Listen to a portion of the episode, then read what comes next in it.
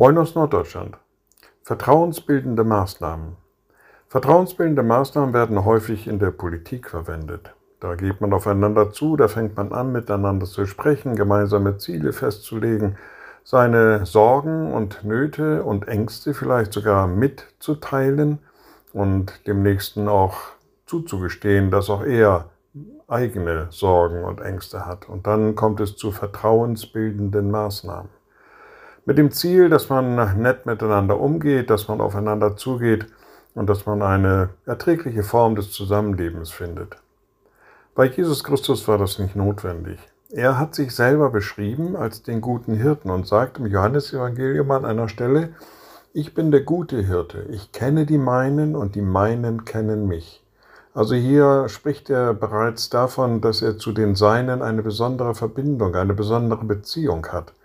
Man kennt sich, man geht aufeinander zu und er geht gut mit den Seinen um.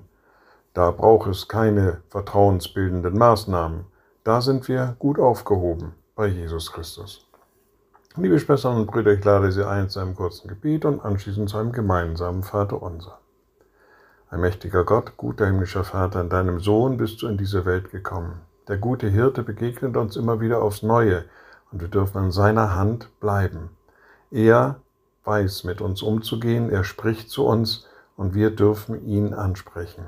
Er bleibt für uns Bezugsperson und alles, was wir brauchen. Hab Dank dafür. Und wir beten gemeinsam. Unser Vater im Himmel, dein Name werde geheiligt, dein Reich komme, dein Wille geschehe wie im Himmel, so auf Erden. Unser tägliches Brot gib uns heute und vergib uns unsere Schuld, wie auch wir vergeben unseren Schuldigern und führe uns nicht in Versuchung, sondern erlöse uns von dem Bösen, denn dein ist das Reich und die Kraft und die Herrlichkeit in Ewigkeit. Amen. So seid gesegnet, bleibt behütet und bleibt gesund. Tschüss.